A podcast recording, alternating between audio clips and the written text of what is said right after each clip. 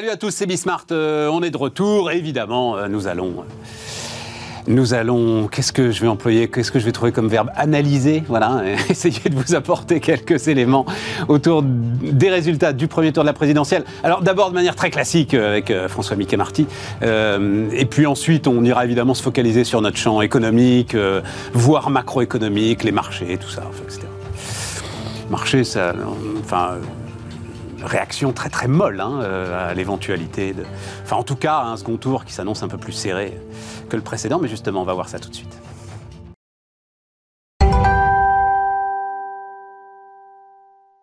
Donc, on commence avec euh, François Mickey Marty, le président de Via Voice. Salut euh, François. Oui, euh, les marchés, alors on en reparlera évidemment très largement, mais a priori.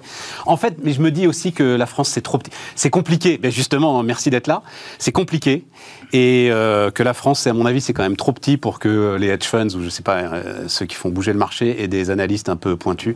Ils t'ont pas appelé, là euh, Pas encore, pas encore. Bon, et- écoute, question très ouverte. Qu'est-ce que tu retiens? Qu'est-ce qui, pour toi, alors évidemment, l'idéal, ce serait euh, un truc que toi tu as remarqué et dont tu te dis que les autres n'en parlent pas assez. C'est toujours une bonne question. Bonjour Stéphane, bonjour à, à toutes et à tous. Euh, non, je trouve que cette, cette, euh, cette élection, puisqu'on a les, là les résultats du premier tour, elle, elle a, il y a deux éléments qui me, qui me frappent. Alors, le premier est assez classique, puisque tu utilisais le terme de classique tout à l'heure. Le premier élément, c'est un sentiment de, sur le plan démocratique, d'insatisfaction, de sentiment selon lequel la campagne électorale n'a pas répondu à un certain nombre d'enjeux, qu'on n'a pas traité les enjeux qui, qui auraient pu l'être, etc. etc.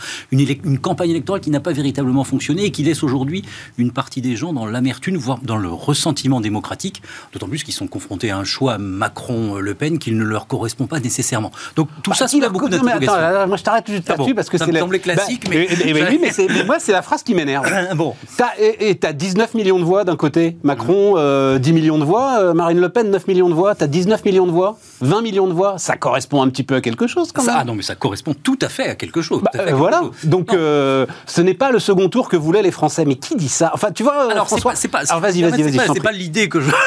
Pardon, je n'ai pas été très clair dans mon propos liminaire. Non, il y a deux chiffres pour, expliquer, pour explorer ça. On, on a, il y a dix jours, 54% des Français disaient la campagne présidentielle n'a pas véritablement commencé. Il y a dix Ouais, jours. ouais. Parce qu'il y a toute une série de sujets, notamment les sujets liés à l'entreprise, à l'avenir de l'entreprise, etc. Pas uniquement, hein, beaucoup d'autres, mais bon. Et l'autre sujet qui, moi, me fait beaucoup réfléchir, c'est l'idée selon laquelle il n'y a pas eu d'idée nouvelle suffisamment pertinente, Oui. suffisamment percutante Ça, pour les années qui viennent. Voilà. Ça, De- on a aujourd'hui les trois quarts des Français qui considèrent qu'il n'y a pas eu véritablement d'idées neuves, et les trois quarts des Français en même temps qui sont inquiets pour l'avenir de leurs enfants, etc. etc. Donc on a, alors c'est pas c'est pas l'idée en effet C'est vrai que le comparatif avec 2017 là est quand même euh, voilà, frappant. en 2017, on a eu des idées nouvelles, on peut remonter. En 2007, on avait eu des idées nouvelles, etc. Là, aujourd'hui, on est au fond dans un sentiment d'une campagne qui, certes, a eu lieu, hein, c'est pas la question, mais qui n'offre pas toutes les réflexions euh, à la hauteur des enjeux qu'on est en train de vivre, que ce soit en matière économique, sur la scène internationale, et on regarde la pandémie qu'on Ouais, a traversée quand même. Non, non, mais Donc, d'une certaine manière, une, des, des solutions qui sont un peu, pour dire les choses trivialement, un peu faiblardes en regard des enjeux Mais, mais même, enfin, ai, on en a beaucoup parlé autour de ce plateau, mais en fait, tu reviens à travailler plus pour gagner plus. Oui, exactement. Finalement, le, le marqueur, mais on reparlera ensuite des retraites, mais le marqueur, en fait, c'est le slogan de 2007. quoi. C'est vrai, Ouais. c'est vrai. Et alors, le deuxième élément, Vas-y, vas-y, que, que je trouve très alors qui est un peu plus un peu plus délicat à évoquer c'est les, ce sont les enjeux pour lesquels les Français ont voté hier Euh, les enquêtes post-électorales qui Ouais, sont vas-y. voulues alors c'est très simple hein. bien sûr le pouvoir d'achat qui surplombe l'ensemble des préoccupations la santé euh, la sécurisation d'un niveau de retraite relativement euh, euh, plus, plus, plus, plus important ou tout au moins plus confortable que celui que l'on connaît aujourd'hui, c'est-à-dire au fond des aspirations de sécurisation, que ce soit le pouvoir d'achat, la santé, les retraites. Et d'une certaine manière, cette campagne-là, me semble-t-il, hein, alors c'est d'une autre manière de dire qu'elle manque de créativité, mais à, à- à négliger totalement les aspects euh, d'innovation. Donc, lor- Lorsqu'on demande aux gens, euh, dans les études qui ont été faites hier, Alors ça, innovation. non, euh, les, les- les zéro. enquêtes qui ont été faites hier, le jour du vote, euh, les questions sur l'avenir de l'entreprise, la compétitivité, l'innovation, etc., etc., ça arrive en 15e, 16e, 17e position.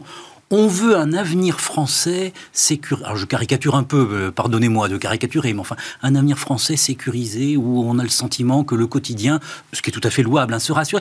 Et je pense qu'on a sous-estimé à quel point la pandémie qu'on vient de traverser, d'une certaine manière, a, à, donner une aspiration au, confort, à la sécurité Pandémie euh, dans la vie quotidienne. Pandémie plus, guerre, voilà. Fait, effectivement. Et donc, c'est une élection qui est en total décalage, non seulement par rapport à ce à quoi on aurait pu s'imaginer en début de, de, de, la première pandémie, quand on disait on va réinventer le monde, de quelle manière on réinvente le monde, les gens écrivaient des manières de réinventer le monde, et puis aussi par rapport à ce qu'on est en train de vivre souvent dans les entreprises, à ce qu'on est en train de vivre sur la scène internationale. D'une certaine manière, on est un peu sur des aspirations qui sont des aspirations de réassurance et pas du tout des aspirations de construction du monde de demain. C'est pas lié à l'âge des électeurs, tout bêtement, euh, François. Je suis frappé là sur oh, quand on voit l'âge des électeurs de Macron, pour le coup.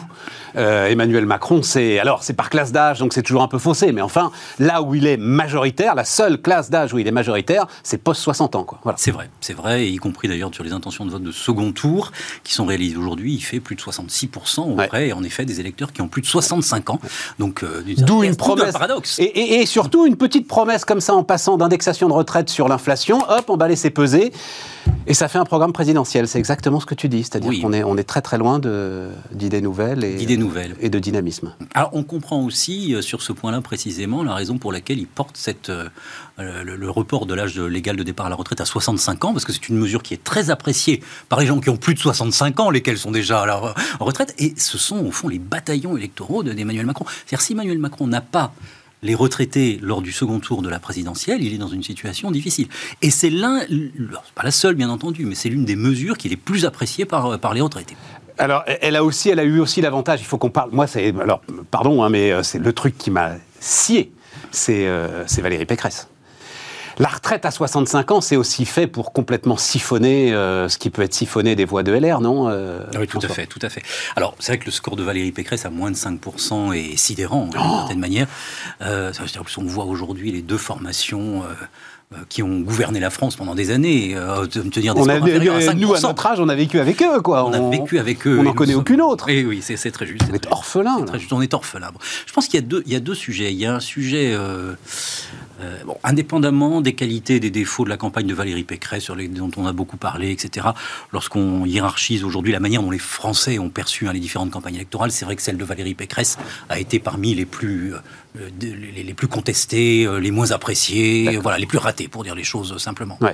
Mais au-delà de ça, il y a deux sujets. Il y a d'abord il y a un sujet d'évolution euh, des, positionnements idéologiques des uns et des autres, c'est-à-dire qu'au fond, euh, on a euh, des droites qui se clivent et qui se clivent idéologiquement avec une forme de, de trou noir, si on peut dire, entre la ligne macronienne et puis la ligne, les lignes souverainistes, nationalistes, etc. Et puis au-delà de ça, alors, si je peux me permettre, ça fait beaucoup réfléchir. Il y a une question d'effet de système. C'est-à-dire, dès lors que vous avez un président sortant qui est en position centrale, qu'on le considère comme centriste, centre-droite ou de droite, enfin peu importe où vous le mettez, mais enfin globalement il est en position centrale par rapport aux autres, ça crée sur l'ensemble du système un, effet euh, d'éviction et d'une certaine manière les oppositions qui apparaissent les plus crédibles, les plus fortes, les plus pertinentes sont des oppositions radicales. voilà, il y, y a, une logique euh, de... Anticyclonique. Exactement. Pratiquement, voilà. Anticyclonique. Anticyclonique. Anticyclonique. Euh, une, une, logique, au fond, qui fait que les oppositions, compte tenu du positionnement d'Emmanuel Macron, bah, les oppositions, si on veut vraiment s'opposer. Il faut une vraie, grosse perturbation, euh, atlantique euh, pour essayer de, de percer ça. Donc, on est sur, un, au fond, un effet de système qui double, si on peut dire, les clivages idéologiques qui sont en train de se mettre en place. Pour la petite histoire, puisqu'on parlait de nos souvenirs de jeunesse, moi, je me souviens, pendant des années, des années, des années, on nous a expliqué que compte tenu du, du scrutin majoritaire à deux etc., on a forcément quatre sensibilités politiques qui structurent le champ politique en France. Ça a été vrai pendant des années. Mais sauf qu'aujourd'hui, ça ne marche plus. Mais comment ça, ça marche plus si tu les as? Ça me surprend beaucoup, puisque justement, tu les as. Ben, euh, tu te retrouves avec, euh, en gros, euh, Macron, Le Pen, Zemmour, etc., les abstentionnistes et Mélenchon. Alors voilà, si l'on considère que les abstentionnistes, en effet, ah oui, c'est la manière de retomber, de retomber sur nos pieds. De retomber sur nos on n'a pas deux formations à droite et deux formations à gauche. Oui, d'accord, je comprends ce que tu veux dire. Plus les abstentionnistes. D'accord. Mais je crois qu'on a un peu, un peu sous-estimé cette dimension centrifuge, où le fait que le positionnement idéologique et, stratégique, d'ailleurs, d'Emmanuel Macron privilégie des, conduit à privilégier des positionnements plus radicaux. Mais en même temps, c'est un sujet pour toi, parce que voilà, esprit scientifique, je fais confiance au sondage. Euh, globalement, le, siphonnage de Valérie Pécresse s'est fait dans les 3-4 derniers jours. Hmm. Donc, euh, ça a été effectivement un effet, alors euh, pour le meilleur, pour le pire. Moi, je pense que ça nous aide à réfléchir, euh, les sondages. Mais c'est vrai que ça a été un effet vote utile très clairement, sans doute en partie lié à la remontée de, Marine Le Pen. Et c'est très juste. D'ailleurs, les, sondages qui ont été réalisés hier, le jour du vote, hein, le, disent très clairement. D'ailleurs, au fond, il y a eu, d'abord, on a 6-7% des gens qui disent s'être déclarés et d'avoir fait leur choix de candidat le jour en allant voter, le, dimanche. Donc, ce qui est quand même pas négligeable. Bah et puis, en effet, en effet, il y a... Euh, alors, euh, le, sujet du vote utile est très intéressant parce qu'il euh, joue d'autant plus que les fidélités et les affinités partisanes ont tendance à s'éroder. C'est-à-dire, au fond, si vous étiez dans les années 70-80 un sympathisant, quoi qu'il arrive, voire un militant du RPR, vous votiez RPR quoi qu'il arrive. Aujourd'hui, tout ça est beaucoup plus fluctuant. Donc, vous voyez le paysage évoluer. En effet, vous voyez le risque d'une disqualification éventuelle, potentielle d'Emmanuel Macron. Vous dites qu'il faut soutenir Emmanuel Macron parce que je suis plus proche de lui que de, que de Marine Le Pen. Oui, puis Donc parce que je ne veux pas que Marine Le Pen soit, en, tête Marine Le Pen soit en tête à l'issue du, du, premier tour. Donc il y a des stratégies Chacun devient stratège. Ben oui. c'est pas nouveau, mais ça s'amplifie et ça pénalise en effet des candidats qui euh, ne sont pas euh, bien regarde l'effet, Regarde l'effet à gauche. Tu te retrouves donc avec cette galaxie là invraisemblable de, de candidatures dont aucun ne veut céder à l'autre, etc. Bataille d'ego, machin, j'en sais rien. Et tout à coup, les électeurs font leur choix. Et qu'on le veuille ou non, c'est les sondages qui euh, les ont aidés à faire leur choix. Et une fois encore, ils s'en foutent peu. C'est ça, c'est 600 000 voix encore une fois, quoi, hein, mm. euh, Mélenchon. c'est vrai que ça joue. Donc, je trouve que ça peut être vertueux, finalement. Voilà, vous n'arrivez pas à vous mettre d'accord, bon, ben, on va voir lequel se détache. Et nous, électeurs, on y va, quoi.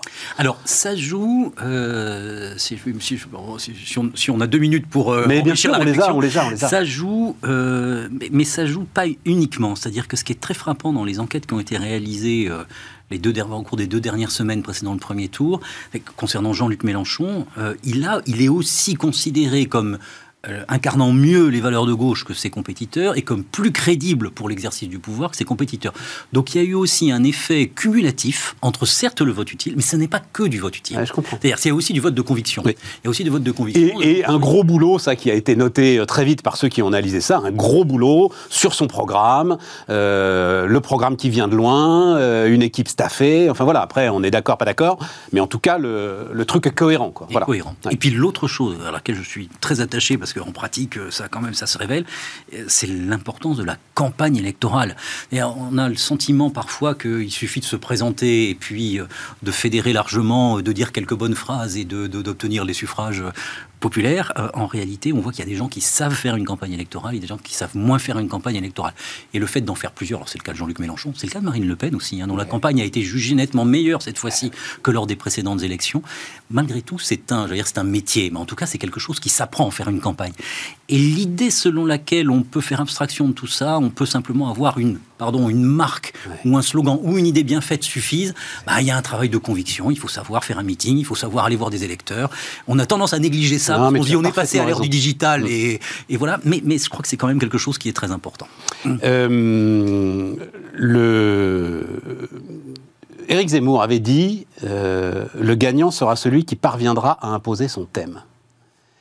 Et en fait, finalement, il a été rattrapé par le thème du pouvoir d'achat. Tout à fait. C'est ça. Hein, il avait raison. Il, voilà, son il avait thème, malheureusement, n'a pas été euh, victorieux. Voilà, Alors, c'est très juste alors d'abord c'est très frappant en évolution parce que rappelons-nous en octobre-novembre on ah, disait quel sera le thème, on ne voit pas le thème, etc. Bon, le thème c'est non seulement imposé, et dans les, dans les, dans les, dans les études post-électorales qui ont été réalisées euh, hier, on a euh, plus de 50% des gens qui considèrent que la question du pouvoir d'achat a été prépondérante pour eux. Ensuite, on a euh, la santé, les retraites, et puis très loin derrière, on a tout le reste. Donc ça a été vraiment le thème qui est le plus, a été le plus déterminant pendant cette élection notamment auprès des jeunes. Alors, ce qui est, c'est très intéressant, parce qu'on n'a pas toujours ça en tête, les progressions d'intention de vote en faveur de Jean-Luc Mélenchon, dont on parlait tout à l'heure, mais aussi beaucoup, beaucoup en faveur de Marine Le Pen, se sont faites auprès des jeunes.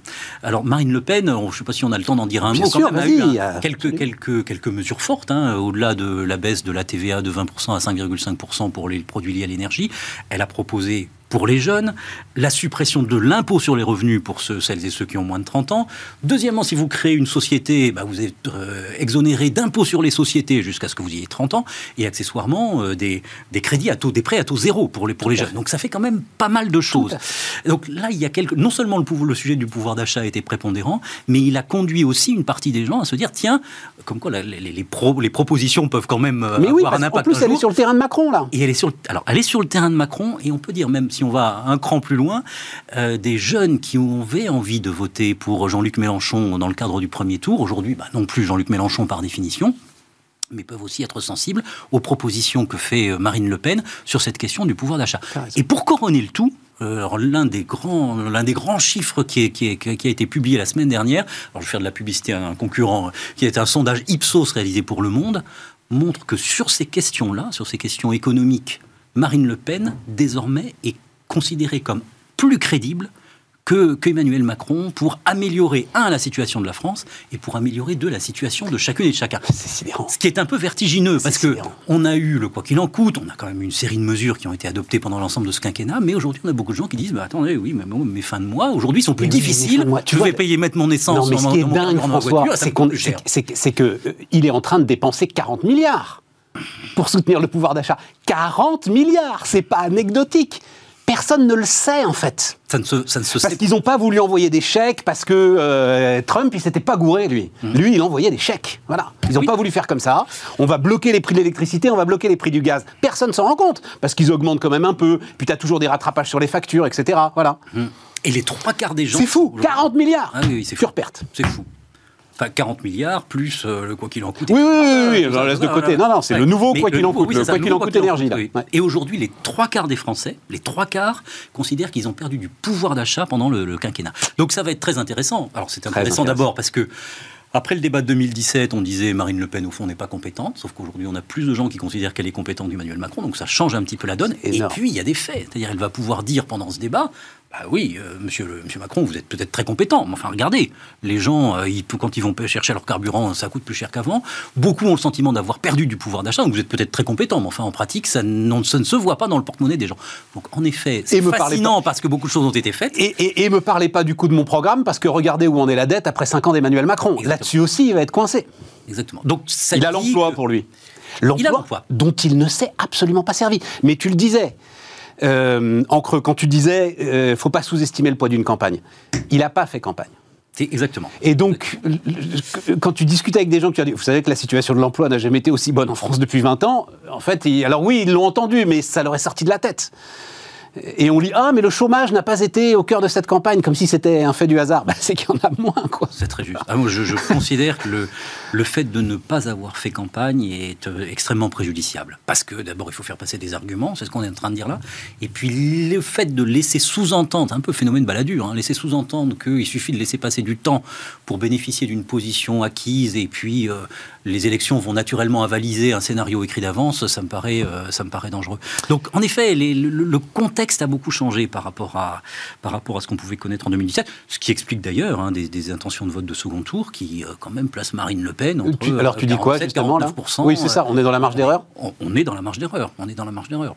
Donc, le contexte a énormément changé, à la fois en termes, bien sûr, de, de structuration du champ politique, de perception euh, des uns et des autres, de bilan. Donc, en effet, tout ça, euh, tout ça donne lieu à réflexion. Et avec donc 20%, donc les électeurs de Mélenchon euh, un peu en déshérence. Oui. Et puis des abstentionnistes, je regardais. Alors est-ce que ça a un sens, François? Mais c'est moi, c'est le truc qui m'a frappé. Les abstentions sont en fait le plus fort les plus fortes dans les zones qui sont favorables à Marine Le Pen, c'est-à-dire nord, nord-est mmh. et sud-est. Mmh. Ça, c'est la grande inconnue. Donc ça veut dire que... si les gars se disent Ouh là là, mais cette fois-ci, on peut peut-être y arriver, euh, là, il y a quelque chose aussi. Hein. Et c'est là, honnêtement, que je pense, personne, il y a peut-être quelqu'un de très savant quelque part, mais il y a probablement, mais, mais, mais c'est là l'une des véritables inconnues, parce qu'au fond, on ne sait pas, et souvent les personnes elles-mêmes ne savent pas si elles vont véritablement aller voter au second tour. on parlait tout à l'heure du comportement des jeunes, des jeunes qui sont parfois des primo-votants, qui n'ont pas l'habitude d'aller voter, etc. Alors certains peuvent se dire Je vais aller voter, Et le jour du vote, iront-ils vraiment? On se souvient que pour les élections régionales, hein, ça avait été préjudiciable pour les candidats RN, pour les listes RN. Et là, en effet, est-ce que les gens vont se dire, bah, il faut aller voter pour Marine Le Pen ou euh, on peut, on peut avoir l'intention de le faire et puis le jour venant, bah, finalement, on n'y va pas. Sauf que c'est là que tout se joue. Donc, et là, on est sur un angle mort d'une certaine manière, euh, non pas parce que les outils de mesure seraient pas, seraient pas bien faits, etc., mais parce qu'on a des gens qui, dans leur fort intérieur, ne savent pas nécessairement. Des vrais avoir une, véritable intention d'aller voter dans, dans, 10 jours, et puis finalement ne pas le faire parce que voilà, d'autres considérations surviennent. Et c'est l'une des grandes difficultés pour Marine Le Pen. On comprend qu'elle appelle en permanence à la mobilisation parce qu'elle a des électorats qui sont plus fragiles que les électorats un peu plus âgés, voire plus âgés, qui votent pour, euh, Emmanuel Macron. Bah oui, nous on y va en bus et en déambulateur. donc. Euh, juste pour finir, euh, j'ai l'impression qu'on est sur une polarisation euh, Chirac-Jospin, il euh, n'y avait pas cet affrontement-là. Euh, alors, Giscard Mitterrand, j'étais trop jeune, j'ai pas, mais j'ai l'impression qu'il n'y a jamais eu une telle opposition frontale, viscérale, absolue entre les deux camps. Est-ce que oui, c'est très juste. ça C'est très juste, et c'est ce qui prend probablement le débat démocratique beaucoup plus difficile aussi. alors, bien sûr, il y a les différences, toutes les différences idéologiques, programmatiques que, que l'on voit bien. Il y a des différences aussi dans la manière d'aborder la politique et de, vivre la politique. Euh, c'est-à-dire qu'Emmanuel Macron, souvent d'ailleurs, y compris dans ses discours hier, euh, Emmanuel Macron euh, dit, qu'il va expliquer les choses. Il est souvent dans une posture de pédagogie. Bon, Marine Le Pen, et ça fonctionne assez bien pour près de ses électeurs, est davantage dans une posture d'incarnation. C'est-à-dire d'une part, en disant je vous écoute, j'écoute les gens, je comprends leurs leur difficultés, leurs préoccupations, et puis surtout, j'ai la prétention à incarner avec d'énormes guillemets, le peuple français. On n'est pas du tout sur les mêmes registres. C'est-à-dire, au fond, on a euh, une, confrontation. Alors, c'est pas unique. Alors, il y a de multiples registres d'analyse, hein, et puis on pourrait, on pourrait en parler très longtemps. Mais euh, je crois que l'un des éléments majeurs, c'est au fond une confrontation entre quelqu'un qui comprend les choses et qui veut les résoudre de manière très pragmatique, et le pragmatisme peut avoir du bon, bien entendu, et face à cela, quelqu'un qui dit, au fond, moi je comprends les Français, d'ailleurs les tracts électoraux de Marine Le Pen sont, euh, portent cette phrase-là, voter pour quelqu'un qui aime les Français, donc qui est en, symbiose avec les Français, en harmonie avec les Français. Sous-entendu, il y a aujourd'hui à l'Élysée quelqu'un qui ne comprend pas les Français, qui est un peu hors sol. Et donc ça multiplie les, clivages. Il y a un clivage idéologique, bien sûr, il y a des clivages sur l'Europe, il y a des clivages sur l'économie, bien entendu. De personnes. Et, des, clivages de personnes, mais aussi des clivages concernant euh, le rôle de la personnalité, en l'occurrence Emmanuel Macron ou Marine Le Pen, face à la France et face aux Français. Tout ça, est, d'une certaine manière, ne se correspond pas, et donc le dialogue est extrêmement, euh, est extrêmement complexe. Tout à fait. Merci François. Merci beaucoup. Et eh ben, on se retrouve dans 15 jours. Avec grand plaisir. et nous, on va continuer Bismart.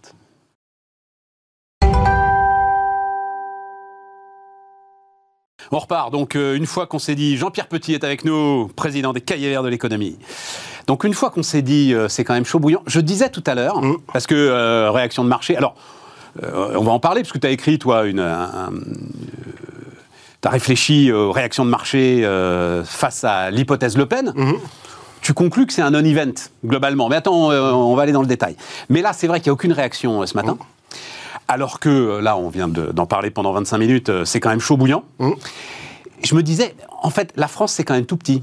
Est-ce que, tu vois, est-ce qu'il y a l'ensemble de ceux qui font le marché Est-ce qu'ils ont la capacité d'analyse des analystes pour euh, se rendre compte sur une matinée comme ça que oui, oui, oulala, c'est pas du tout comme, comme en 2017, quoi. Voilà. je pense qu'il y a une petite négligence de la part des opérateurs. On est d'accord. On est d'accord. il y en avait une avant le premier tour, et il y en a une aujourd'hui parce que je pense que les principaux commentateurs influents sur les marchés anglo-saxons ont dit que l'hypothèse la plus probable, c'est qu'on allait avoir euh, Macron, et ils ont dû ajouter que Marine Le Pen n'était plus euh, euh, pour la sortie par la France de l'Union européenne et de la zone euro. Point barre. Et avec ça, ça rassure les marchés. Ouais. Et tout. Ouais.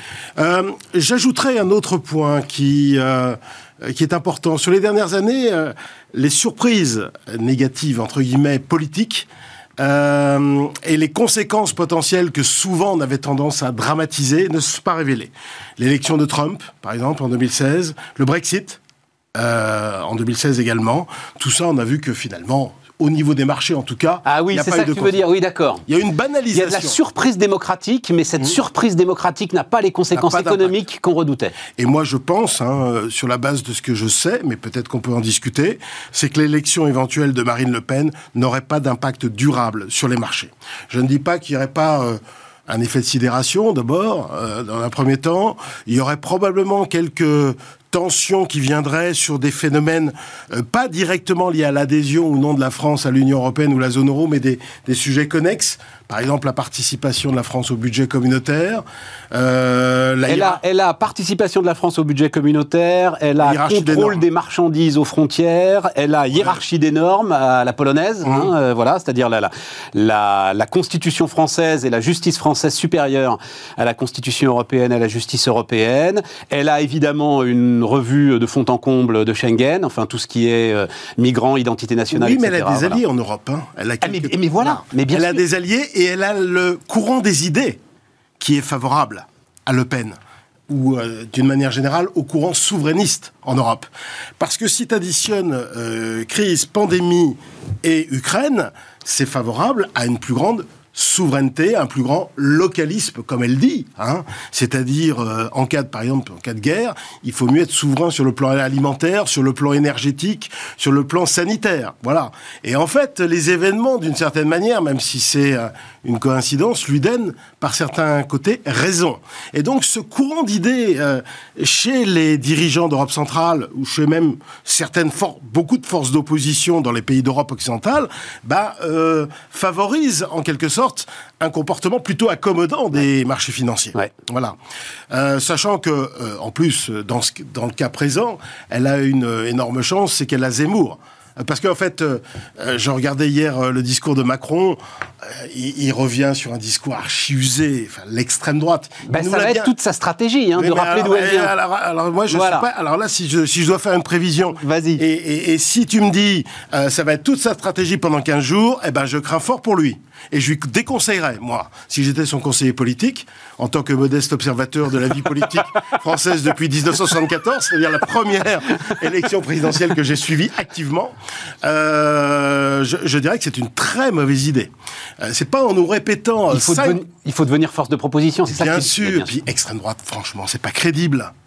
Autant je suis d'accord avec l'idée qu'il y a 50 ans, quand le Front National a été créé, c'était des anciens d'Occident, euh, d'ordre nouveau, voire même des anciens de la collaboration, donc il n'y avait pas trop de sujets. C'est vrai que c'était une formation d'extrême droite, de tradition d'extrême droite.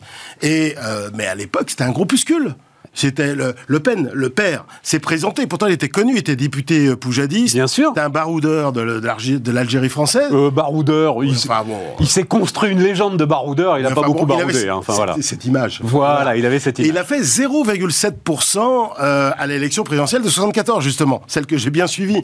Et donc, euh, finalement, c'était un groupuscule. D'ailleurs, le Front National, par rapport aux autres formations d'extrême droite radicale, n'était pas plus élevé ou moins élevé. C'était à peu près le, le même niveau. En fait, le Front National a vraiment émergé à partir de l'élection de Dreux en, en 82, 83. 83. Et en plus, alors à partir de 88, ça a été l'émergence, 14,5% si je me souviens bien, au premier tour de l'élection présidentielle. Et depuis, euh, finalement, fondamentalement, ça progresse. Mm. Le populisme dit de droite euh, progresse, mm. voilà, fondamentalement. Mais elle, Marine Le Pen, est-elle extrémiste de droite? En quoi est-elle extrémiste? Par son comportement Franchement, il euh, n'y a rien à dire. Non, elle par des chats. Par oui. Non, par Ah, c'est pas négligeable dans l'image. Euh, oui, sachant que ce sont les vieux qui votent, si tu veux, tu vois, c'est ça le sujet. bien sûr, elle a amélioré son image, ça bah, c'est indéniable. Et par ses propositions, franchement, euh, évidemment, elle, renverse un peu la table sur l'Europe, mais est-ce qu'il n'y a pas beaucoup de gens pour la suivre là-dessus? Parce que si ne pas être extrémiste, c'est être immobiliste en permanence, alors là, évidemment, il n'y a pas de sujet, mais il n'y a, pas a plus de démocratie. Tu as un sujet avec l'Allemagne. J'ai lu ça, j'ai relu un très bon papier d'ailleurs ce matin euh, des échos qui avait été fait il y, a, quelques mois sur ce qui s'était vraiment passé pour le débat de deuxième tour 2017. Euh, Et euh, elle avait préparé une phrase, Marine Le Pen, que finalement elle n'a pas prononcée parce que ses conseillers lui ont dit que c'était de mauvais goût. elle avait donc elle s'attendait à ce que Macron la prenne un peu de haut mmh. et, et, elle avait préparé de lui dire ne jouez pas au, petit professeur avec moi, euh, ça n'est pas vraiment ma tasse de thé. De toute façon, une femme gouvernera la France, ce sera soit moi, soit Angela Merkel. Bah ouais, mais moi je, voilà, je pense que sur la forme, effectivement, c'était pas évident en 2017, mais sur le fond. Euh, Et donc dans les relations avec l'Allemagne, quand même, euh, tu sens qu'il va y avoir de la tension là. Elle, elle va, Un petit peu, elle mais- va pas faire le voyage de Bonn. Enfin, peut-être qu'elle va le faire, j'en sais rien. Mais si, elle va le faire. justement, elle va le faire. à la question qui lui a été posée euh, Ouais. à la toute fin de la, la semaine là, sur RTL, elle répondait, elle répondait pas ça. Non, non, mais elle va le faire quand même, malgré tout. Justement pour répondre aux critiques là-dessus. Parce que l'Al- l'Allemagne évolue, et on l'a- déjà souvent évoqué ensemble. Et puis alors, euh, évidemment, la guerre d'Ukraine renforce euh, la position, l'évolution fondamentale de l'Allemagne. Enfin, franchement, l'Allemagne qui, double ses dépenses de défense, qui va très probablement accepter euh, la fin des règles du pacte de stabilité tel qu'il existait, fondamentalement, voilà, Euh, qui euh, l'Allemagne qui dont toute la stratégie justement sous Angela Merkel a été s'est révélée être un échec flagrant. Et la dépendance énergétique à, à l'égard de la Russie, De la Russie. euh, en, en offre une illustration euh, tellement évidente que c'est même pas la peine Non. de trop développer. L'Allemagne s'est opposée à toutes, à tous les projets d'ailleurs, hein, euh, de euh, projets de, de constitution d'une stratégie européenne dans le domaine de la défense, dans le domaine industriel, dans le domaine technologique. Elle s'est toujours opposée à cela. Et ces, et ces positions unilatérales ont été une catastrophe sur le nucléaire, sur les migrants, etc. Donc elle aurait pu dire ça. Moi, moi ça m'aurait pas choqué hein, d'une certaine, ma- d'une certaine manière. En tout cas, aujourd'hui, elle est en position de force. C'est ça la réalité des choses. Et Macron s'est gouré en plus au premier tour. Il a visé le peuple de droite. Euh, il a dit Et avec, réforme. et avec succès, euh, Valérie Pécresse. Oui, enfin, mais ça suff- de Pécresse. oui, mais le- sauf que euh, celui qui va tenir euh, véritablement le- le- l'opérateur opérationnel du deuxième tour, c'est l'électorat de gauche, qui est plus élevé que ce qu'on pensait, puisque toutes les forces de gauche, c'est 32%. C'est peut-être pas la majorité, mais c'est quand même beaucoup plus que ce que les sondages prévoyaient. Et avec sa, sa réforme des retraites, son RSA, etc., il s'est adressé plutôt au peuple de droite. Maintenant, il va devoir s'adresser au peuple de gauche. Ça va être quand même beaucoup plus compliqué, parce que sur les retraites, là, par exemple, il peut pas revenir en arrière. Ah bah j'espère pas. Non, non, mais Non, sinon, il manquerait plus que ça. Non, non, mais il perd en crédibilité. Ah, donc, bah. donc il est, il est un peu piégé. Et puis surtout, par rapport à 2017, il est comptable d'un bilan. L'aspect novateur de la personnalité, le fait que euh, c'était un jeune homme euh, qui n'avait même pas euh, 40 ans, il avait 39 ans, c'était un nouveau, etc. Tout ça, ça joue pas. Là, là, il a son bilan à, à- dont il doit rendre compte en face de sa principale opposante et qui, elle, va jouer à fond toutes les oppositions au macronisme. Oui, mais il peut en rendre. Alors, moi, c'est, on, Oui. on en parlait, continuons Mm. cette discussion. Je suis sidéré. Il- mais en même temps, il n'a pas fait campagne. Bon, Mm. voilà, c'est de sa faute. Mais il peut en rendre compte de son bilan, quand même, sur l'emploi, sur le chômage, sur ce qui est quand même une- le, le- le cœur. On dit, on n'en parle plus. Bah, on n'en parle plus parce que la situation s'est améliorée. Le- le- l'emploi des jeunes, le chômage des jeunes, tout ça, c'est magnifiququement amélioré, Oui, quand même. Il peut en rendre compte. alors, euh, là, je suis d'accord. Sauf qu'il y a deux, il y a un problème. Euh, c'est qu'il faut convaincre les gens. Moi, je reprends les. Si tu, si tu étales les statistiques de l'INSEE euh, en face de Marine Le Pen euh, durant, durant Un le débat, débat. il va y avoir un problème. Ouais. Parce qu'il y a le ressenti, tu sais bien, là, je reviens pas là-dessus, mais Ouais, le ressenti est très différent. Parce que la répartition des efforts n'est pas égale à la moyenne. En gros, les déciles, les premiers déciles, ceux qui gagnent le moins, subissent à fond la hausse du prix de l'énergie ou de l'alimentaire. d'accord, mais le chômage. Le chômage s'est amélioré. baissé. Bon. Oui, et puis le, le pouvoir d'achat a été maintenu, tout ça, oui, d'accord. Mais est-ce que ça suffit pour enfin, tenir ce discours purement macro? Ça m'étonnerait. Ouais, ouais, et puis en plus, il y a le bilan régalien, la sécurité, etc. Alors là, on pourrait en parler. Et là, Ah bah là, le ressenti est encore plus Ah bah oui. fort. Enfin, surtout que là, elle part pas de 21,3% comme en 2017. Elle part de combien? Elle part de plus de 32%, parce que Zemmour et Dupont-Aignan ont appelé à voter pour elle. Donc elle part de 32%. Ouais. Ah oui, parce que bon, j'ai regardé d'ailleurs les études, les reports de Zemmour et de Dupont-Aignan vers Le Pen sont quand même assez massifs. ah bah ils vont être massifs. Oui, Ils vont être massifs. Donc elle part de 32. Et l'autre, bah, et Macron, bah, il part de 27,5% ou 28% si, si tu veux. Et c'est pas euh, les voix de Pécresse et Jadot euh, qui vont euh, combler tout, qui vont combler euh, tout cela. Donc il y a un vrai sujet. Et à mon avis, euh, euh, c'est assez mal parti. Hein, Ah, toi, tu penses que. Bah, je pense que euh, globalement, je le disais. François déjà- nous disait tout à l'heure, le sujet, et c'est un trou noir, il dit, il n'y a, pas d'institut de sondage qui vous donneront la réponse, c'est les, les Oui, parce que tout- tout dépend du taux Comportement-. Voilà, comportement des abstentionnistes, notamment, je le disais, dans des zones qui sont a priori plutôt euh, des zones favorables à Marine Le Pen, c'est-à-dire le nord, euh, le nord-est et, euh, et le sud-est. Voilà. Non, non, mais ce que je disais avant le premier tour et ce que je dis maintenant, c'est que euh, je crois que la probabilité de la victoire de Marine Le Pen est sous-estimée par la majeure partie, on va dire, des décideurs, des élites euh, médiatiques, politiques et autres. Et euh, au total, euh, ce serait assez logique avec du point de vue des, des 30 dernières années. Je voudrais, je voudrais juste rappeler quelques statistiques aussi, hein, politiques, purement politiques. C'est qu'un président qui se représente euh, hors, hors, période de cohabitation, il n'est pas réélu. Tu prends 81, tu prends 2012, et puis tu prends même Hollande, parce que le pauvre, il a même dû abdiquer, hein, comme un, de ses, ses, nombreux, enfin ses, illustres prédécesseurs, euh, Charles X. Euh, Charles X, ouais, voilà, c'est Louis Philippe, voilà, il a abdiqué, voilà. Et, et, la progression du populisme, elle est là depuis une trentaine d'années, hein, donc voilà, depuis une bonne, même, on pourrait même dire une quarantaine d'années. Et elle est là, elle, est latente d'ailleurs. Elle ne concerne pas que la France, hein, elle concerne un ensemble de pays. Et, n'oublie, pas un point très important. Marine Le Pen n'a jamais exercé le pouvoir central en France. Ça, c'est un argument clé quand même. C'est un argument clé en sa faveur? Ah bah bien sûr. Bon, après... Euh, elle est blanche comme loi, par certains côtés. Elle est, elle est blanche comme loi. Elle a personne derrière. Ça, on verra. Parce que. Tu vois, c'était, c'était Raffarin qui disait il y a mmh. six mois quelque chose que je trouvais brillant. Bah, c'était après les régionales. Mmh. Le, le tri... quand LR s'est cru à nouveau un grand parti français. Mmh. Et euh, Raffarin disait, euh, LR n'a pas de leader, euh, Macron n'a pas de n'a pas de troupes, voilà. Et donc euh, voilà, il fusionnait les deux et on avait le gouvernement du cercle de la raison. Euh, avec Marine Le Pen, ça marche moins bien quand même. Je, si tu peux me permettre, je pense que euh, c'est une vue statique. Car sa victoire le 24 avril amènera des ralliements assez massifs. Des républicains. qu'elle dit d'ailleurs. Des républicains, euh, des, euh, évidemment, des troupes de Dupont-Aignan, évidemment des troupes de Zemmour. Enfin, ça fait pas un gouvernement, ça. Ben, on verra. Et puis, n'oublie pas aussi. Ce qu'elle dit aussi, c'est vous en connaissiez combien des ministres de Macron ben, dans son premier gouvernement Elle n'a pas tort. Hein. À part Bruno Le Maire. Il y a toute une série de hauts fonds. moi, j'ai lu, hein, je ne sais pas plus, hein, de hauts fonctionnaires qui, évidemment, euh, travaille euh, en, tout, en complète. Dans l'état profond. voilà, qui euh, semble travailler de façon anonyme pour Marine Le Pen et qu'on va découvrir à cette occasion. Ah, l'attirance du pouvoir. Hein, alors, je, moi, je dois dire, je, alors je, je dirais surtout pas qui c'est, mais il se trouve que lundi dernier, oui, il y a exactement une semaine, je réunissais, comme j'ai la chance de pouvoir le faire de manière totalement confidentielle, une quinzaine de grands patrons. Tous, mais tous, c'était euh, même pas mal, quoi. Bon, bah, si c'est elle, on fera avec elle. L'Amérique a exactement ce que tu disais. L'Amérique a digéré Trump.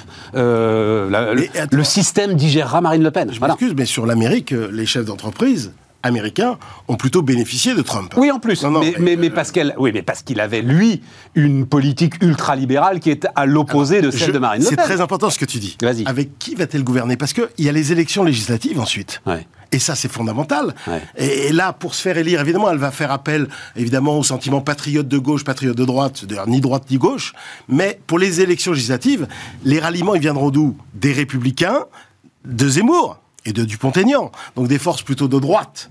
Et, de droite euh, libérale, si c'est Zemmour, effectivement. Bah oui, d'une manière générale, mais même, euh, voilà, et des, des, autres républicains. Parce que les, les républicains qui, vous, qui, sont proches de Le Pen, comme Ciotti. Non, mais Ciotti parle jamais d'économie. Je suis incapable de savoir ce qu'il pense. Non, mais je pense que sur le plan économique, sur le plan économique, il est quand même plus proche de la droite que de la gauche. Oui. C'est pas avec ces gens-là qu'on va augmenter le taux d'IS, qu'on va augmenter le taux de, de prélèvement sur les dividendes. je ne sais quoi. On va remettre en cause les, dividendes, les dividendes, je sais pas, mais le taux d'IS, oui, sans doute. Enfin, les, les, réformes de Macron, ça m'étonnerait. Honnêtement, euh, ça m'étonnerait. Alors, euh, avec une hypothèse aussi euh, non négligeable, c'est parce que l'élection de Marine Le Pen comme présidente, ça redonne toute sa noblesse et toute sa force aux élections législatives, avec cette formation. Cette formation, parce qu'il y a reconquête maintenant. Il y a le Rassemblement national, il y a les Républicains, les socialistes, les écologistes, France Insoumise, etc., etc. Donc, euh, avec des règles absolument, il faut jamais oublier, hein, parce que le taux d'abstention sera très important aussi. Euh, pour les élections législatives. Pour être présent au deuxième tour, il faut avoir fait 12,5% des inscrits au des premier inscrits, tour. Des inscrits. Alors pour les instituts de sondage, autant dire que là, c'est mission impossible. Et quelle va être quelle va être la structuration du paysage politique? Quel va être le pourcentage des républicains qui va rejoindre le Pen, le pourcentage de Zemmour qui va euh, rejoindre Le Pen, et au sein de la gauche, ça va, ça va aussi parce qu'elle est complètement éparpillée. Et, et le problème de, de, Mélenchon, moi je trouve que là, la gauche a fait un bon score hier, globalement par rapport au sondage, mais le problème de la gauche, c'est qu'elle est gouvernée par Mélenchon, et ça, ça me rappelle, même si j'y étais pas, les années 50, 60 et 70, où le, le problème de la gauche, c'était le fait que le Parti communiste était devant la SFIO. Oui. Puis ensuite, le Parti socialiste en Et 71. donc servait de repoussoir Ben voilà. absolu euh, à et, et tous t'as ceux pas, qui... entre 45 et 81, t'as eu une expérience avec Mendès France, d'ailleurs sans les communistes, qui a duré 7 mois, et t'as eu Guy Mollet, mais euh, bon, qui a duré quelques mois, quoi. Voilà, c'est tout. 56 Guy Mollet, c'est Ça, ça oui, et Ouais. voilà. Et encore, c'était pas vraiment... 56, 57. Voilà. C'est lui qui envoie la troupe euh, en Oui, Algérie, en c'est dire en plus. Complètement plombé Voilà, par la... voilà. En fait, C'est dire s'il était de gauche, le gars.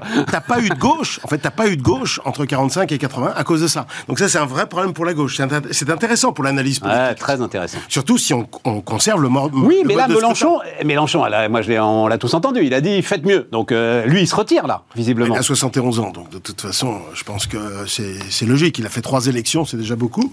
Et donc ça, c'est logique. Et Bon, d'ailleurs, bon, bon, Ça bon. pose un problème parce que l'élection présidentielle au suffrage universel direct fait appel quand même à la personnalité. Et lui, c'est un, il a du charisme, c'est indéniable. Moi, je l'ai rencontré une fois, il a du charisme.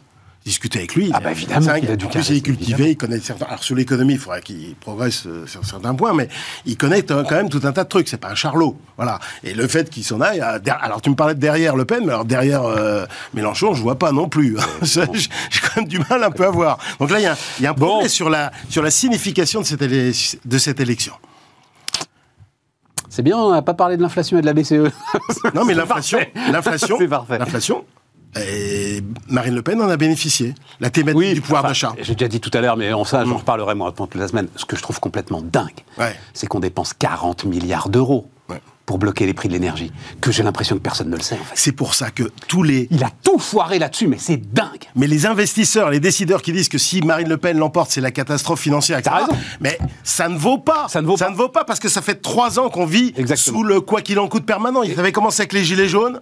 Alors avec la pandémie, ça a explosé. Et puis là maintenant, euh, l'inflation, Non, puis non, la guerre ça, d'Ukraine et ainsi de suite. Incontestable. Et voilà, c'est un argument. qui Et, et ne le, pas. le- le- dernier truc qu'a sorti Macron, c'est l'indexation des pensions de retraite sur l'inflation. Donc, bah, euh, voilà. c'est reparti. Et quoi. puis Voilà. Il a même été, il a même repris la phrase de Be- Besancenot euh, nos vies euh, valent mieux que leur profil. Euh, il ferait bien de se calmer un peu là-dessus parce qu'il y a un problème de crédibilité après. hein.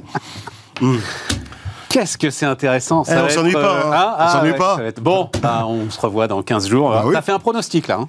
Pour moi, t'as fait un pronostic, là. Oui, si tu veux. Enfin, je, je, je prends pas un pari, si tu veux. Ce serait ridicule. Ça se joue. Mais je, T'as- tu, tu dois continuer à avoir une grosse cote, quand même, à mon avis, là. oui, je pense. Hein, il mais je, faire un je truc, là. pense que c'est sous-estimé. Non, non, mais Voilà. c'est très convaincant. On termine Bismart.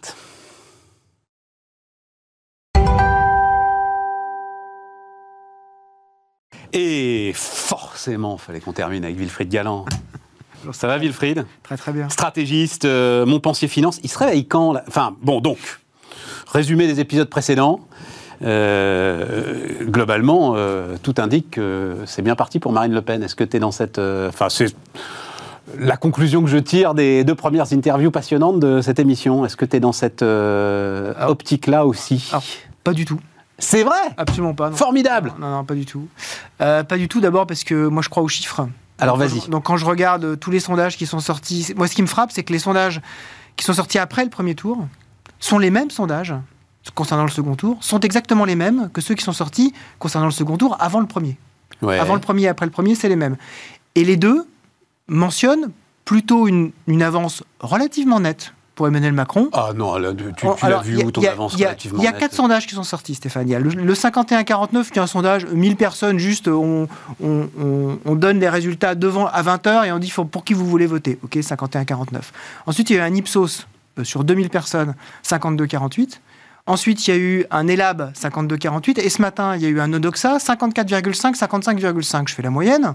Moi, je fais toujours les moyennes. hein, C'est simple, comme ça. euh, la moyenne, on est à 53, 53, 47. Alors oui, on est peut-être un peu dans la marge d'erreur, mais moi, je serais dans la marge d'erreur, je serais plus Non, non, non, non, ouais, mais alors là, 53 plutôt qu'à voilà, 47. pardon, mais euh, en termes statistiques, à mon avis, tu commets une erreur. C'est-à-dire que tu surpondères un seul sondage qui te donne un gros écart par rapport à tous les autres Non. qui te donne un Non, écart beaucoup, beaucoup plus réduit. T'en as 51. quatre Ben oui, mais si, si 51, t'en avais un, oui, mais si t'en avais un qui te donnait 70-30, on est à tu l'aurais surpondéré de la même façon on est à dans ta moyenne. 51, 54, 51, 52, 54, 54 et demi. Va pas être loin de 53. hein. Moi, je te ferai, euh, je te prends exactement ce que tu prends comme chiffre et statistiquement, j'en sors plutôt le 52-48 puisque c'est deux sondages sur quatre qui me donnent ce résultat. Sauf que le premier sondage, qui est le, le- celui qui est le plus, le plus court, c'est celui qui, est- qui a le- le- euh, l'échantillon le, plus faible. Bon. Et c'est celui qui est sorti avec le moins de recul. tout ça ne veut pas dire grand-chose parce qu'en fait, le sujet, c'est bon, les abstentionnistes finalement. Les électeurs Ouais. de Mélenchon, Ouais, les abstentionnistes. Exactement. Exactement. exactement. Euh, le- le- le vrai- Et là, on est dans le trou noir.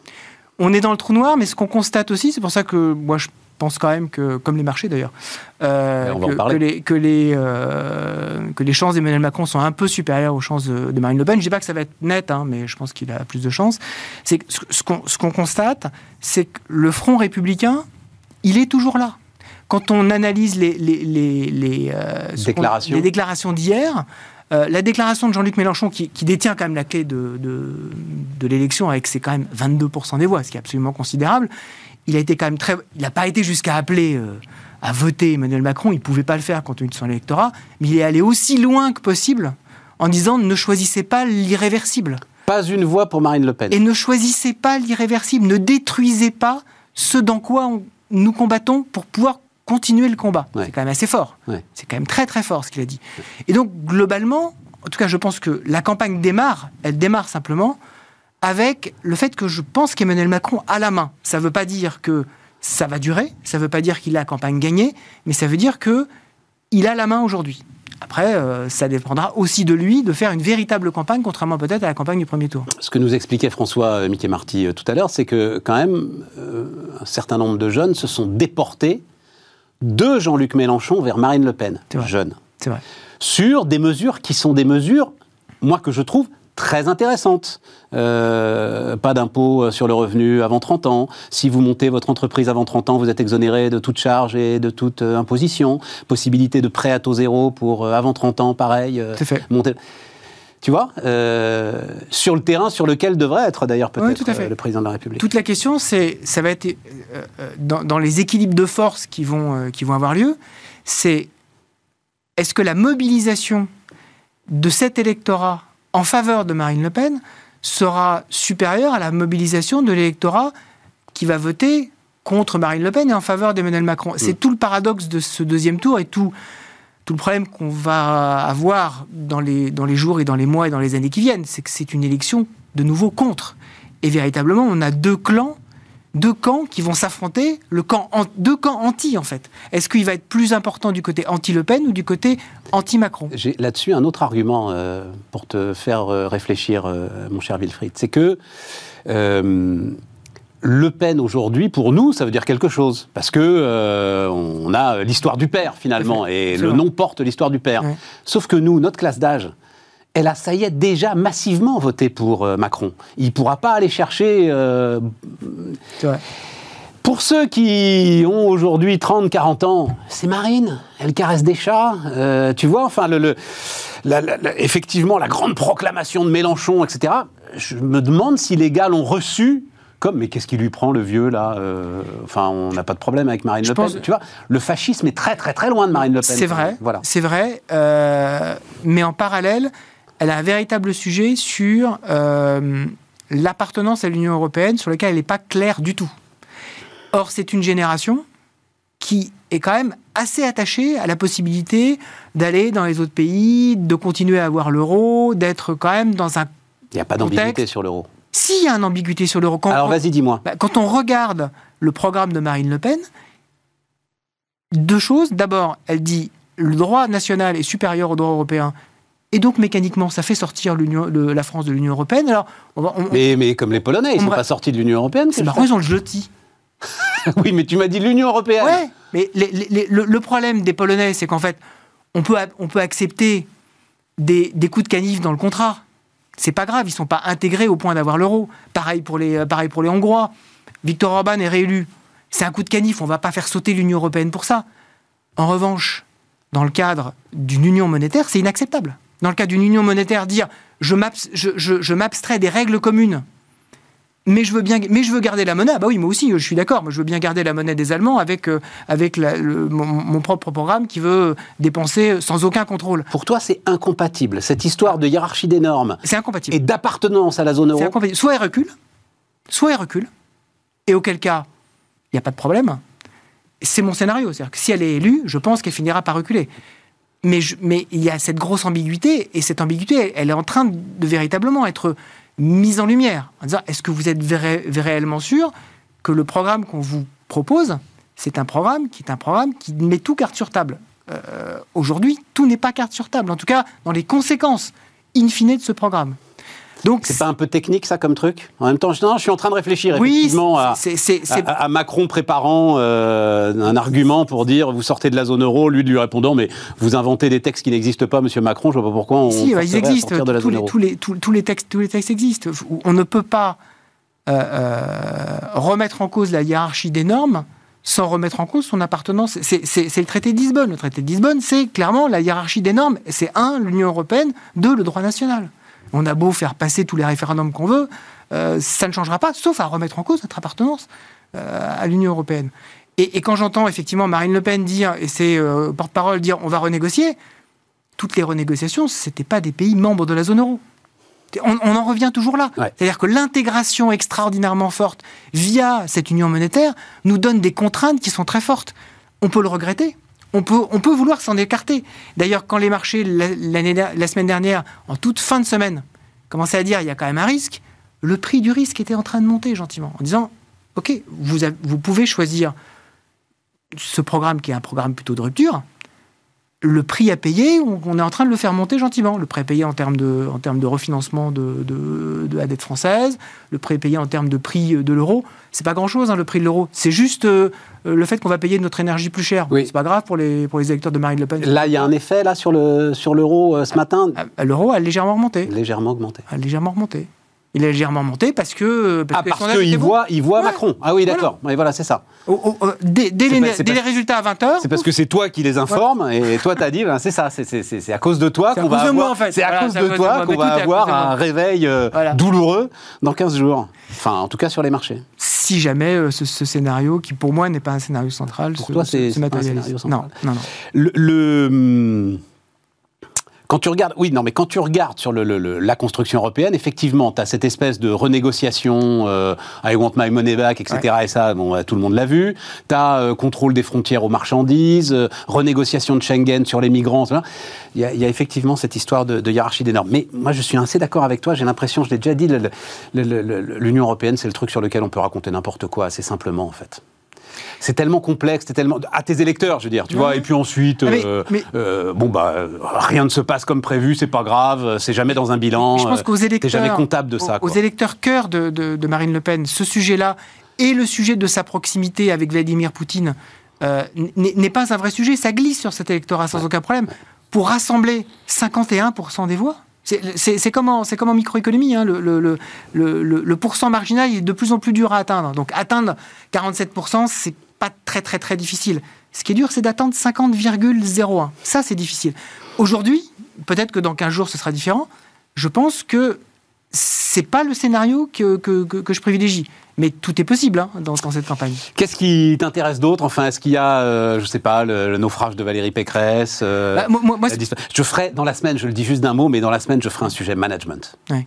Parce que il va falloir, après une telle raclée, il va falloir aller euh, diriger la région Île-de-France quand même. C'est alors il y a la mairie de Paris pour Anne Hidalgo, c'est pas simple, mais alors la région Île-de-France, c'est très compliqué, c'est oui. 5 milliards de. Ouais. Enfin, voilà, c'est un vrai gros truc. Quand même. C'est un vrai gros truc. Non, mais moi, moi ce, qui me, ce qui me frappe, c'est que le, le thème principal de, tous les grands candidats qui ont, euh, qui ont bien marché, mais même ceux qui n'ont pas très bien marché d'ailleurs, c'est le thème de la souveraineté. Et chacun y met, on en a déjà plusieurs fois parlé ensemble, chacun y met ce qu'il a envie d'y mettre. Mais tout le monde dit avec moi, vous serez plus souverain. C'est-à-dire, en fait, avec moi, vous serez plus indépendant. Avec moi, vous, serez, vous, aurez la possibilité vraiment de vous affirmer. Et on va parler à Marine Le Pen, c'est ça. Mais c'est via, en fait, c'est- c'est c'est- c'est les sédentaires contre les nomades. hein. C'est-à-dire, je, je mets, je, mets le, je, je- je mets la clôture autour du village et je me méfie des caravanes qui viennent me vendre des choses et qui euh, viennent me polluer. Ouais. Emmanuel Macron, c'est je dois au contraire avoir des routes qui, euh, qui soient le plus fluide possible et qui m'emmènent le plus de marchandises euh, de, euh, vers, vers chez moi et en dehors de chez moi pour avoir cette puissance commerciale qui me permet d'être euh, qui me permet d'être très fort. Et puis Jean-Luc Mélenchon, c'était une espèce de Oui, mélange mais tu vois, regarde, Wilfried, ça, c'est c'est super intéressant. Il y a cinq ans, tu pouvais dire, en gros, il y a un optimiste contre une pessimiste. Là, c'est pas aussi simple. Non, C'est mais pas aussi simple. c'est vrai. Non, mais tout à fait. Elle a des, des, des aspects très volontaristes dans son programme. On a parlé euh, des jeunes tout à l'heure. Il y a- il y, a des choses qui sont vraiment, pour le coup, des choses qui peuvent porter euh, de la croissance, de l'enthousiasme, enfin quelque chose de positif. Complètement. Le- tout, tout le problème de- du, du programme de Marine Le Pen, c'est quand on le regarde, en fait, les, les aléas à ce programme-là ne sont jamais, euh, ne sont jamais quantifiés. Or, par exemple, les aléas sur le financement. C'est-à-dire que quand on regarde le. Alors, je, je- je- mets de côté euh, le fait que euh, le ministère de lutte contre la fraude, c'est un peu compliqué. Bon, mais, mais admettons. Admettons. Je n'avais pas vu ça. Il y a un ministère Euh, de a- lutte bah, contre bien la- sûr, bien, bien sûr, il y a un ministère de lutte contre la fraude parce que comme, comme, parce qu'avant on avait Bercy, mais on va faire Bercy 2. Voilà, le retour. Bon, ok. Le plus puissant, ministère plus fort, plus de méchant. lutte contre la Voilà. fraude. Ah, Il a échappé Ouais, celui-là. il revient. Ouais, Bon. Je te fais confiance. Euh, hein, mais- voilà. Euh, et- et- et en fait, euh, ce, programme-là, il est sujet à des aléas qui sont quand même assez forts, et en particulier l'aléa de financement. Moi, je prends l'exemple de Berlusconi, qui est arrivé au pouvoir en Italie. Il est arrivé avec un programme pro-business. Tout le monde dit euh, Ma- Marine Le Pen, elle est pro-business, elle veut euh, alléger les impôts des petites entreprises. Oui, elle est, pro-business. Berlusconi aussi était pro-business. D'un seul coup, la, simple possibilité d'avoir quelqu'un qui ne soit pas cohérent avec les principes de l'Union européenne et avec le fait que le coût de financement était bas, on a fait monter le coût de financement de l'Italie de 250 points de base et Berlusconi a sauté. Je ne dis pas que ce- nous, notre, notre système est, est extrêmement différent. Non, mais attends, mais, faut- ça veut dire faut- que rappeler ça à ceux là c'est la, c'est la Banque centrale, le on. Hein. C'est la Banque centrale trichée à l'époque. qui laisse, qui, Voilà, laisse filer. qui laisse et Laisse qui filer. surtout envoie un télégramme comminatoire à Berlusconi en disant euh, vous changez les choses. Mais, euh, mais aujourd'hui, tous les membres de la zone euro, hein, je- je- je- en tout cas, il y a quelques membres de la zone euro, euh, au Luxembourg, aux Pays-Bas, en Allemagne, qui ont commencé à se manifester en disant J'espère que les Français feront le bon choix. Croyez vraiment que, en fait, on, les- on- on écrasera, on écrasera les taux en disant on va, on va laisser, on va laisser tout ça Ah, se mais ça, dérouler? mon pote, c'est super grave. C'est le prix à payer. En fait, non, c'est le prix à payer. Ça, c'est une. Ça, Non. ça, Mais non, si ça se passe, c'est une Mais rupture, non, mais. C'est le prix à payer. Les marchés donnent des prix. On n'est pas dans le monde des bisounours. Non on mais pas- arrête, enfin, Mais- les marchés donnent des prix. On est en train, encore une fois, on est en train de dépenser 40 milliards sur 6 mois pour bloquer les prix de l'énergie. Mais- mais- C'est, enfin, faut, être sérieux quand même. tout le monde le fait. Le, le- le- le Non, tout le monde le fait pas. Non, non, non, non, non. tout le monde pas- le fait pas. mais- Les Allemands, ils sont en train de. Les Allemands le font pas, mais les- maintenant les Espagnols vont le faire, les Italiens vont le faire. Donc à partir du moment où les Espagnols, les Italiens, les Français vont le font, effectivement, ça devient une norme. Quand vous êtes tout seul, La CDU euh, convoque le Conseil constitutionnel parce que euh, un petit peu de l'argent de la pandémie ne va pas servir Ah, à la CDU. soigner la pandémie. On le sait très bien, très bien. Donc mais, ils le mais- font mais- pas. mais si tous les pays de la zone euro, du sud de la zone euro font la même chose, ça devient relativement accepté. Si on a un aventurisme budgétaire d'un seul pays qui en plus veut remettre en cause la hiérarchie des normes, mais il n'y aura aucune Et qui est pitié. la deuxième économie de la Mais aucune pitié en disant vous voulez faire ça? Vous voulez être très libre? Vous allez juste être plus pauvre. Mais vous serez plus libre, mais plus pauvre. Est-ce que vous êtes sûr de vouloir payer ce prix-là? Le- le- Ce mécanisme-là se mettra en place très vite. Très très vite. Tu sais, euh, c'était quand? Vendredi ou jeudi, je sais plus, euh, la dernière interview, je l'ai entendue. La question lui a été posée. Sa réponse, c'était euh, Non, mais arrêtez. euh, ah oui, donc la mer se retire, la terre sûr, tremble, normal, c'est normal, les normal. sauterelles. qui- Elle dit ça ne marche plus. C'est ce que, ce que les, les- les tenants du Brexit appelaient le projet peur. Ouais, voilà. Arrêtez de vendre le projet peur. Je- elle, est Et en l'occurrence, ils ont eu raison, elle est totalement dans ce rôle. les tenants du Brexit. Elle- totalement. Il n'était pas du tout dans une union monétaire intégrée. Quand on est dans une union monétaire intégrée, il faut accepter d'en payer le prix. Il faut accepter d'en payer le prix. Il faut des alliés. Aujourd'hui, Marine Le Pen, elle n'a pas d'alliés dans, dans cette union monétaire. Elle a des alliés à l'extérieur. hein. Euh, je pense que la Pologne, euh, je pense que la, la Hongrie serait tout à fait prêt à lui donner un petit coup de main sur un certain nombre de choses. Déjà, dans sa campagne, c'est quand même euh, la Hongrie qui l'a financé. Euh, mais, mais, mais, mais sur le reste, pour l'instant, elle n'a pas d'alliés. C'est pas Mario Draghi qui va venir à sa rescousse. Bon, les amis, euh, tout ça est formidable. Et on se retrouve dans 15 jours. Avec plaisir. Hein, voilà, on a le même casting dans 15 jours et euh, on reprend nos débats demain. À demain.